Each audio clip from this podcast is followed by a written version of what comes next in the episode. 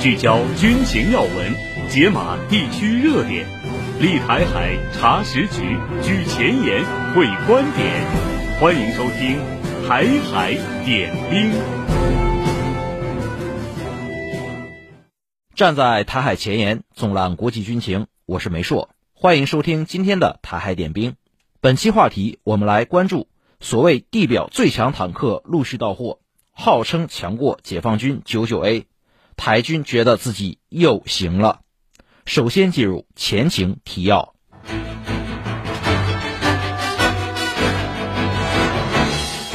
近日有台媒援引台军的相关报道称，二零二四年起，台军向美军采购的 M1ART 主战坦克将陆续到货，首批三十八辆计划部署在桃园和新竹等地。从这些坦克首批部署的地点也能看出，民进党当局似乎是将这些美制坦克当成了保命利器。他们计划将这批坦克首先交付给台陆军五八四旅和二六九旅，这两支部队隶属于台陆军第六军团，负责守卫台湾海峡的最窄处，保卫台北、桃园等台当局的政治中枢部门。中时新闻网称，根据台防务部门公布的二零二四年年度预算书内容显示，台军向美军采购的重要武器，自二零二四年起将逐步进入接装期。其中，台陆军采购的 M1ART 主战坦克，二零二四年首批接装三十八辆，二零二五年接装四十二辆，二零二六年接装二十八辆，合计一百零八辆。为使新式的装备接装顺遂。台陆军已经安排了八十四名官兵赴美接受接装训练，预计二零二四年年底前执行完毕。这些人将成为种子教官，扩大操作新型战车的人才库。相关报道呢，引发了岛内网友的关注。有网民对台当局向美采购 M1ART 主战坦克持否定的态度。有网民直言，无人机可以在数公里外摧毁坦克，只有傻子这个时候。还在买坦克，有网民认为，受台湾地形的限制，坦克无法充分发挥作用。还有网民发问：台湾西部四百多公里的海岸线几乎都可以登岸，而一百多辆坦克，平均约四公里摆放一辆，那是要干什么用呢？对于台媒吹嘘 M1ART 主战坦克是地表最强坦克，也有网民对此嘲讽道：走在高速公路上，掉个头，炮管子就会卡在路灯柱子上吧。在不少台独分子眼中，这批所谓的地表最强 M1ART 坦克是他们执行以武拒统、用来对付解放军的神兵利器。然而，事实果真如此吗？今天我们邀请到了军事专家袁周老师来做客我们的节目，就近期台军向美军采购的 M1ART 主战坦克陆续到货，并公布部署地点，跟我们一起聊一聊。袁周老师您好。主持人好，听众朋友们好。哎，袁志老师，我们知道台军当下现役的这个主战坦克主要是 M 六零 A 三和 CM 幺幺勇虎。那么这些坦克呀，已经陆陆续续服役了几十年了，后勤妥善率堪忧，并且呀，无论是在火力或者防护力方面啊，都比解放军的这个九九 A、九六 B 这些现役的坦克落后一代以上。也正是因为这个装备比较老旧呢。台军为了实现所谓的这个战略持久、战术速决的指导思想，才花费了四百多亿新台币的大价钱呢，向美军采购了一百零八辆的这个 M1ART 主战坦克，来替换老旧的装备。有台媒啊，甚至把这个 M1ART 坦克吹捧成所谓的地表最强、陆战王牌，性能上远超大陆的 99A 主战坦克。那么，请问袁周老师，这个所谓的台版 M1ART 坦克，真的有他们吹嘘的这么厉害吗？好的，首先呢，我们要肯定啊，美国的 M1A2 主战坦克一直是以其强大的火力、防护力和机动力，被世界上认为是最强大的主战坦克。那么从火力上讲，M1A2 配备了一台德国莱茵金属公司的明星产品 RH120 一百二十毫米四十四倍口径的滑膛炮。那么它可以在两千米的距离上穿透五百五十毫米的均质装甲。呃，从防护力上来看呢，M1A2 坦克具备有优异的防弹外形，炮塔和车体多用钢板焊接而成，各部分的装甲厚度不等，最厚的地方达到一百二十五毫米，最薄的地方为十二点五毫米。那么从机动性上来看，M1 坦克发动机啊，采用的是 AGT 一五零零燃气轮机，输出功率为一千五百马力。那么是世界上首次使用燃气轮机作为主动力的制式坦克，它的公路最大行驶速度可以达到每小时七十二公里，平均越野速度超过每小时四十八公里，最大行程可以达到四百九十八公里。那么 M1A2 还使用了第三代平油装甲。增加了遥控武器站，更换了传输系统，从而提高了火力、防护力和机动性。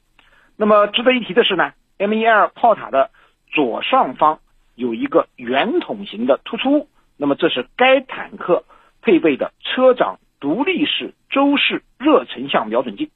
那么这款热成像仪呢，就使得这款坦克具备了夜间作战能力，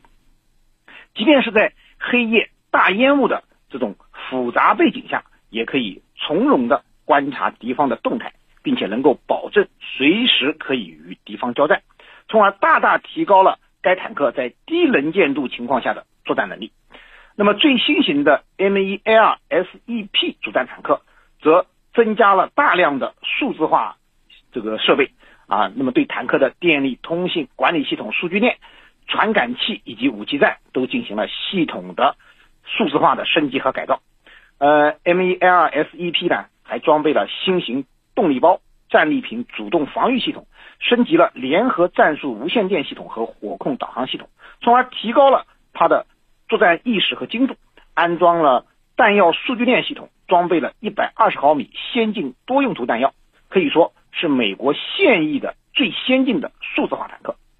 不过，值得注意的是呢，由于生产规模过于庞大，其实。美国现役的所谓世界最强的 M1A2 主战坦克呢，呃，大部分都是上个世纪九十年代左右生产的，即便经过了现代化的改造，它的车体也已经是使用了三十多年的老旧车体了。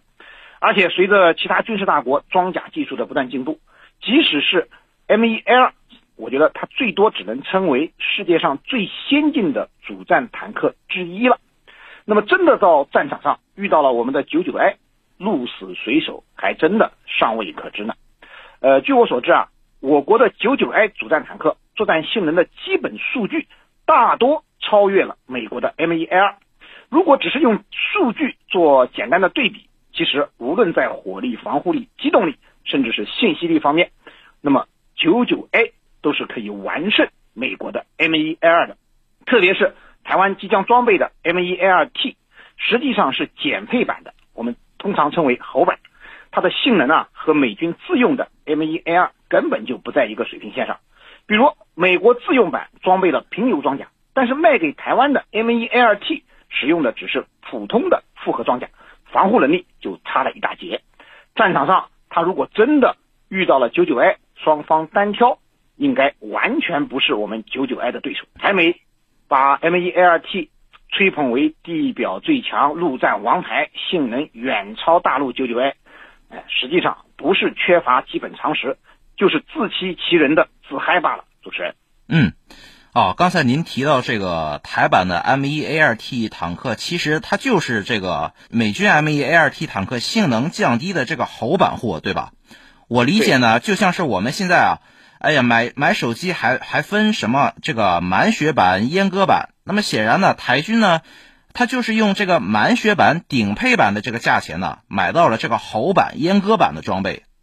那么既然如此啊，难道就是台军不知道他们的装备跟美军自用的比起来差距非常大吗？或者说，为什么这个台军或者民进党当局情愿用台湾纳税人的钱来干这些打水漂的事儿呢？呃，台军当然知道美国卖给他的装备啊，跟美军自用的装备差距极大，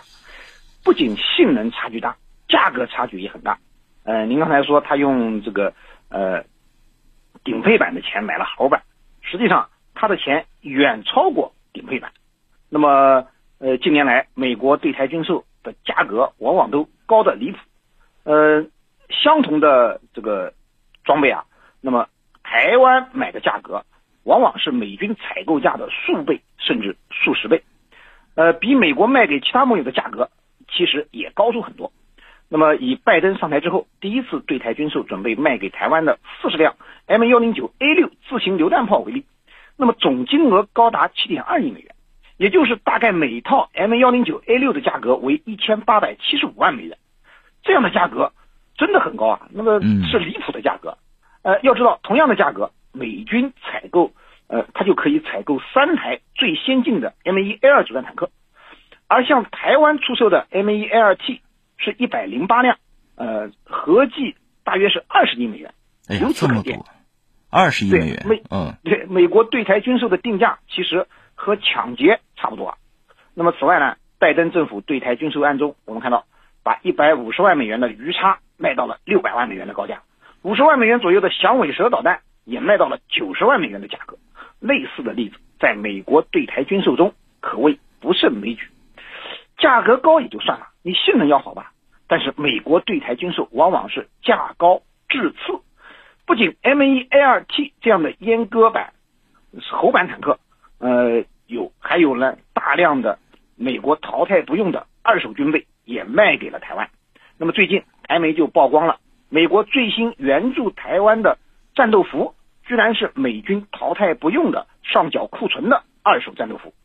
那么因为接到这批战斗服之后呢，台军发现啊，哎，居然美军用的是之前他们使用的通用迷彩，哎，要知道美军的通用迷彩在二零一九年就停止使用了。那么用二手货糊弄台湾不说，美国显然是将台湾当成了他们军事物资的回收站，而且回收站也就算了吧，他还丝毫不考虑台军的应用需求，嗯，使这些所谓的援助啊根本就无用武之处，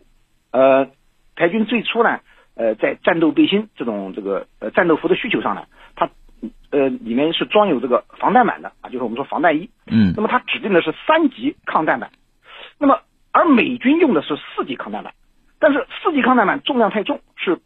台湾认为啊，哎，它不太适合亚洲体格的士兵，一旦穿上美军的四级抗弹板呢，那么执行任务长期操演啊，恐怕会影响士兵的体力负荷，不利于作战，因此。虽然这些战斗装备啊，哎，早就交给台军了，但是只能被放在备装仓库中，无法发放部队使用。那么这些无法使用的美国无偿的军援，台湾最终呢，哎，可能只能销毁了事。那么美国不仅赢得了无偿援助的名声，还节省了一笔不小的销毁这些装备的费用。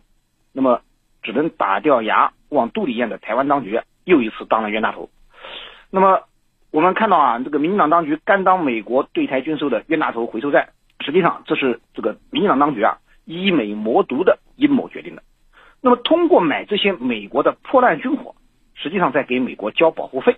根本目的呢还是为了强化与美国的军事勾连，将台湾变成火药桶、弹药库。因为他们很清楚，无论买什么也改变不了台军战力羸弱的现实，更改变不了两岸军力日益。拉大的这种趋势，所以买军火质量如何，价格再高，对他们来说呢都无所谓。他们主要是幻想用钱来买美国的介入和保护。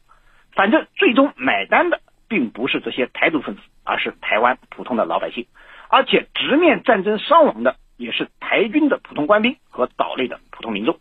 那么台独势力挟洋谋独，最终牺牲的还将是岛内民众的利益和福祉。主持人，嗯。感谢袁周老师的精彩点评，台海点兵稍后继续。时间是一座桥，连接过去未来。时间是一首歌，它的旋律永恒。时间是一面镜子，照着这头，也照着那头。在时间的长河里，看霁月晴空。海天澄澈，烟霞舒卷。海峡之声广播电台，与你一起砥砺前行，守望幸福。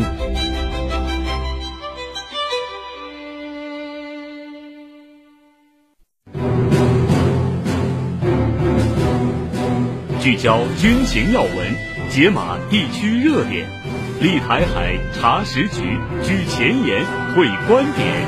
欢迎收听《台海点兵》。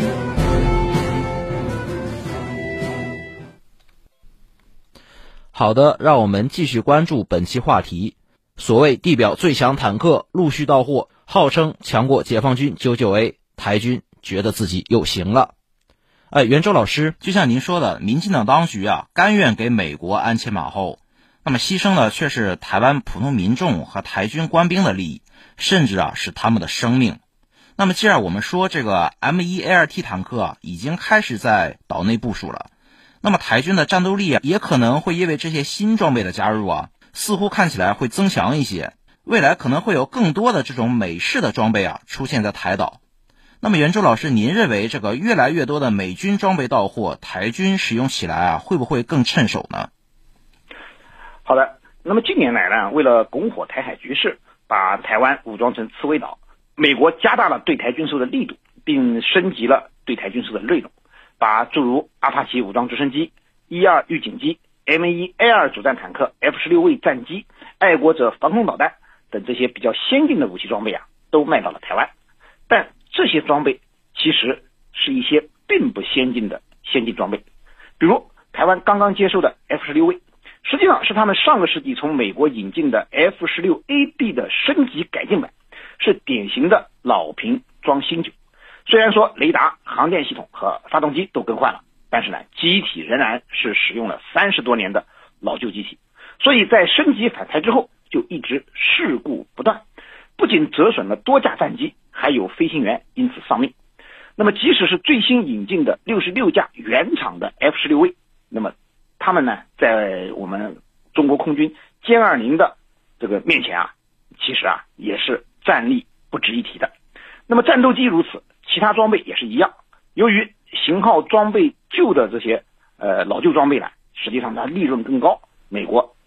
都是优先把这些老旧型号翻新卖给台湾的。而吸售啊最新型的武器装备，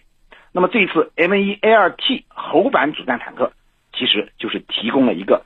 型的例证，它实际上就是翻新了 M1A2C 主战坦克给台湾的，性能阉割也就算了，美国呢还完全不考虑台军的适用性，给台军的装备是完全不适用台湾的情况的，比如刚才我们提到的四级抗弹板，台军的体质较弱，根本就背不动这么重的抗弹板。那么 M1A2T 主战坦克也是一样，这样的重型坦克战斗权重接近七十吨，其实根本不适合在台湾岛内这样水网密布且多山林丛地的地形使用。那么台湾当局啊，花大价钱从美国买来的这些装备，最终只能成为战场上的活靶子。不过即使是这样呢，美国仍然会坚持不断的对台进行军售，而民进党当局呢，为了能够寻求美国的保护，也会甘当美国对台军售的冤大头。当然，民进党当局也在幻想通过购买美国的这些武器，能够实现其提出的不对称建军构想。那么，所谓的不对称建军构想呢，其实指的就是台湾准备效仿现在的乌克兰，准备通过向美国采购远程巡航导弹、单兵反坦克导弹、单兵防空导弹、无人机等装备，来推行所谓的不对称防御战略。那么未来我们不能排除美国会将比如 MK 四八重型鱼雷、M 幺四二高机动火箭弹这些民进党当局梦寐以求的先进武器出售给台湾，因为对美国而言啊，赚台湾钱的同时，他还要拱火台海局势，使得台湾成为遏制中国崛起的棋子和炮灰。主持人，嗯。看来啊，美国是注定要把台岛打造成一个军火库，一个随时能引爆的定时炸弹。但是我们也知道，袁周老师评价军事实力的高低啊，装备是一个方面，那么兵员素质啊，也是一个非常重要的因素。那么今年我们看，正好是这个呃台军义务兵役制从四个月延长到一年的这个首年。我们看到呀，台湾首批的一年期的义务役新兵入伍，在岛内引发的这个抱怨和批评声浪啊，此起彼伏。不少台湾的年轻人呢，悲观地表示，以后可能真的要自求多福了。那么，袁周老师，您怎么看当前的呃台湾兵役制度的这种改变呢？好的，您说的台湾兵役制度的改革啊，实际上反映的是台湾岛内征兵难的难题。一直以来，台湾岛内啊，都存在着征兵难的问题。呃，近年来，随着两岸形势的日趋严峻，特别是民进党当局一系列谋独挑衅行径，已经将台海局势搞得兵凶战危。那么台湾青年呢，多不愿意入役当兵，不肯替民进党当局充当台独的炮灰。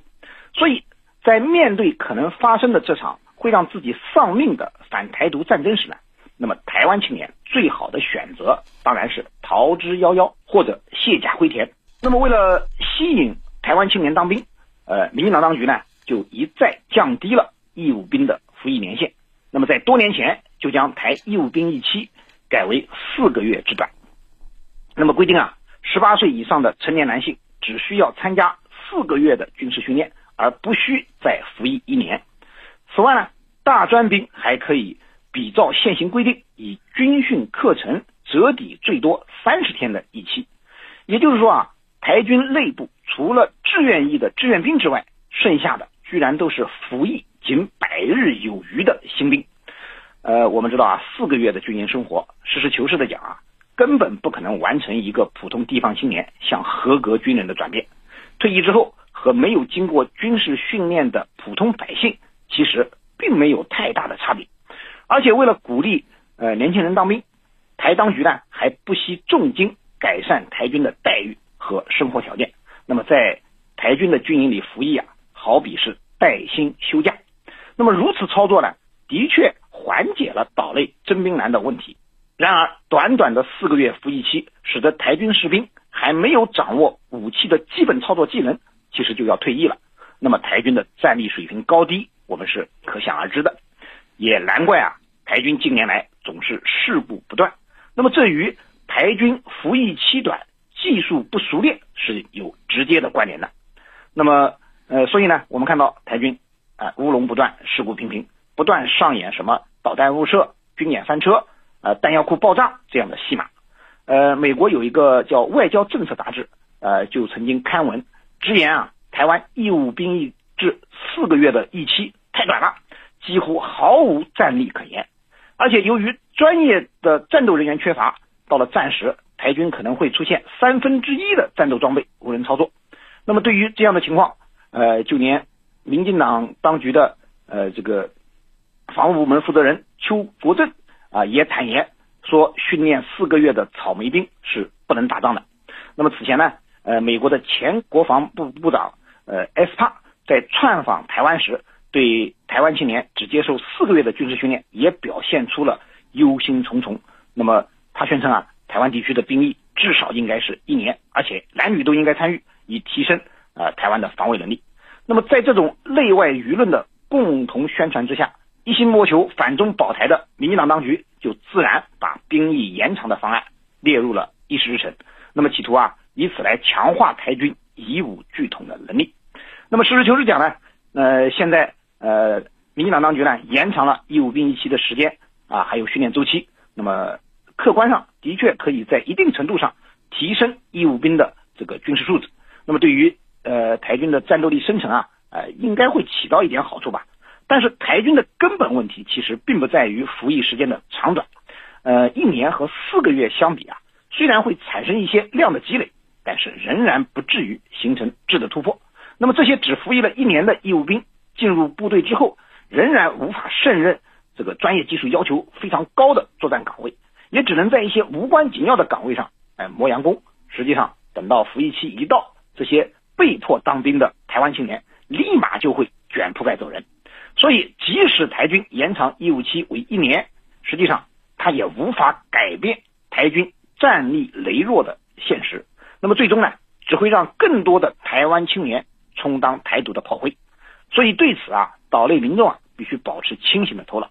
绝不能为台独势力和域外势力所蛊惑，成为他们魔毒挑衅的牺牲品。主持人。再次感谢袁州老师的精彩点评。那么以上啊，就是今天台海点兵的所有内容了。站在台海前沿，纵览国际军情，这里是台海点兵，我们明天再见。再见。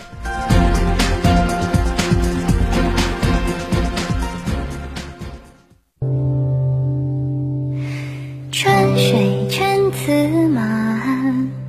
春死春草散。